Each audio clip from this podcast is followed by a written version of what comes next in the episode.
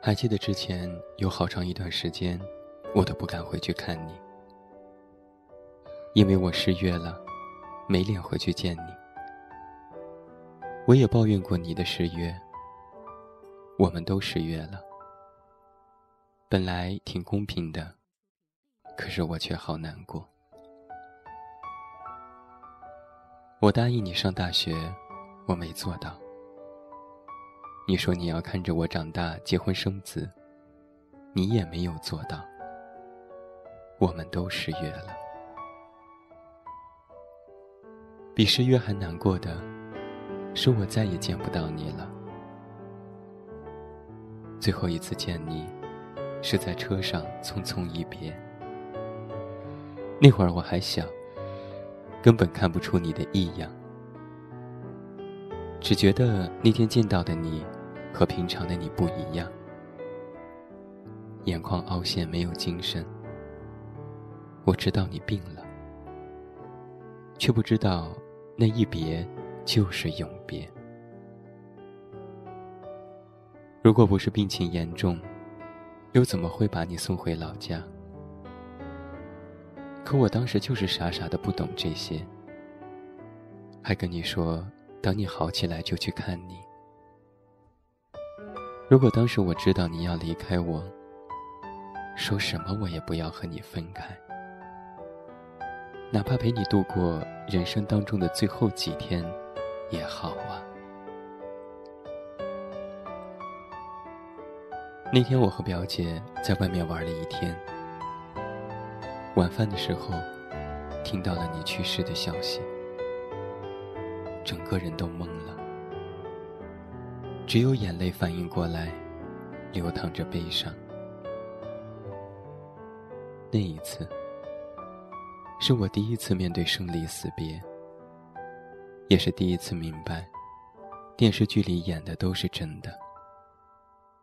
人真的可以流着眼泪，还若无其事的依照惯性的往嘴里送饭，其实早已不知道吃到嘴里的是什么味道。睡觉的时候，我连眼睛都不敢闭，我好害怕。只要一想到你一个人睡在冷冰冰的房间里那么孤单，我就好害怕。怎么能不怕呢？我再也见不到你了。再次回到老家那个院子里，却再也见不到你。只有那些蜡烛和你的遗像，照片中的你，还是那么慈祥。在这个院子里，有我最美好的童年和回忆。我记得你给我讲的故事，记得故事中的白娘子，记得画中仙，记得雷锋，还有你教我打算盘。只可惜现在除了手机、电脑打字，打算盘我是忘得一干二净了。当初你写给我的口诀也找不到了。院子里的枣树长高了，只是结的枣，却感觉没有以前的甜了。特别怀念你给我做的酒枣。到了秋天。总有枣调皮的从树上往下跳。每天，你都会扔下拐杖，坐在地上，把它们捡起来放进篮子里。扔了你觉得太可惜。你总是这么节俭。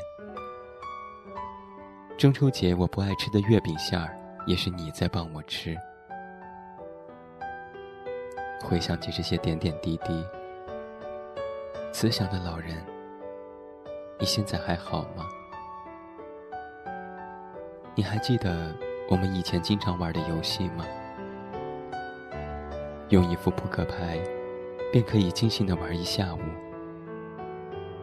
你要杀得我片甲不留，我要把你打得落花流水。片甲不留和落花流水这些成语，都是那会儿跟你学的。这种寓教于乐的方式。我真的很喜欢。你是我的启蒙老师，更是我的知心朋友。我会跟你分享我的小秘密，也会问你一些奇怪的问题，比如问你这个世界上有没有鬼啊？这种问题问妈妈的话，她只会叫我闭嘴。而你会认真的跟我聊，教我不要怕黑，不要怕鬼，只要当个好人，就会有观音菩萨保佑的。可你是好人呢，为什么观音菩萨不保佑你呢？让你这么早就离开了我呢？你的离开，给我留下了眷念和遗憾。遗憾你在六十岁生日前离开，遗憾你在我工作赚钱之前离开。我连赚钱给你买礼物的机会都没有了。小时候你跟我说，北京有毛主席。我说长大了带你去看毛主席。我长大了，可你却离开了。你离开了，我的启蒙老师，我的知心朋友，我的姥爷，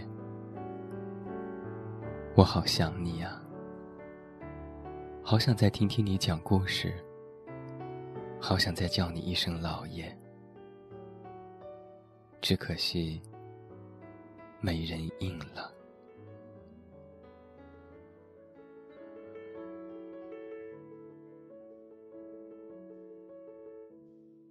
还没习惯离别，还不甘心只能拥抱，恨不能让老天都清楚知道，想用悲伤证明这一场凑巧的相识比生命还重要。爱哭爱闹，渐渐适应很多事情没预兆，能好好告别，原来求也求不到，就互相说服，难得遇见，所以难免分离，才是天公地道，稍安。最后还在笑，最重要，一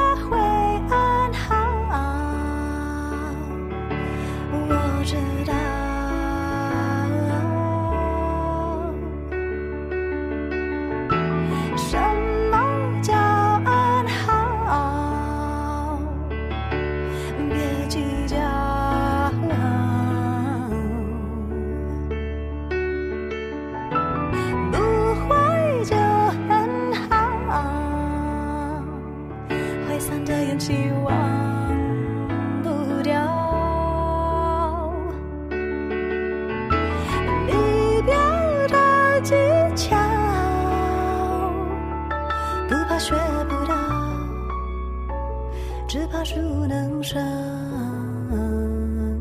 巧。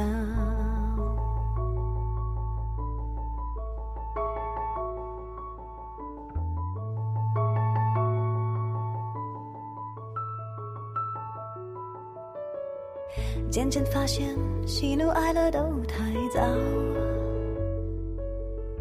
人生许多表情、事情都是徒劳。反正太多人不知不觉不辞而别，都好像没有大不了，不哭。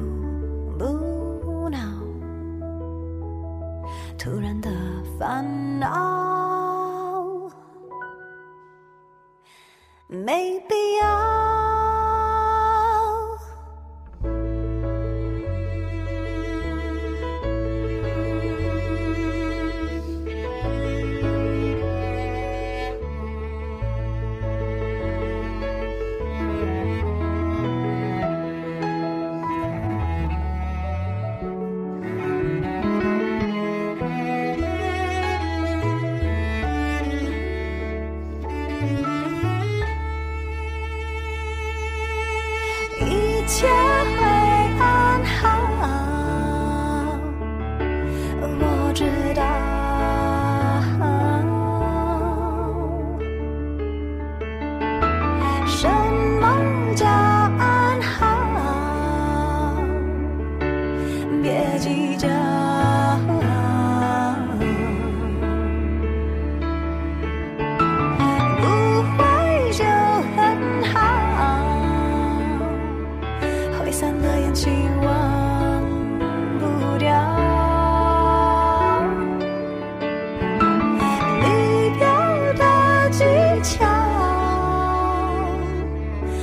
学不到，只怕熟能生。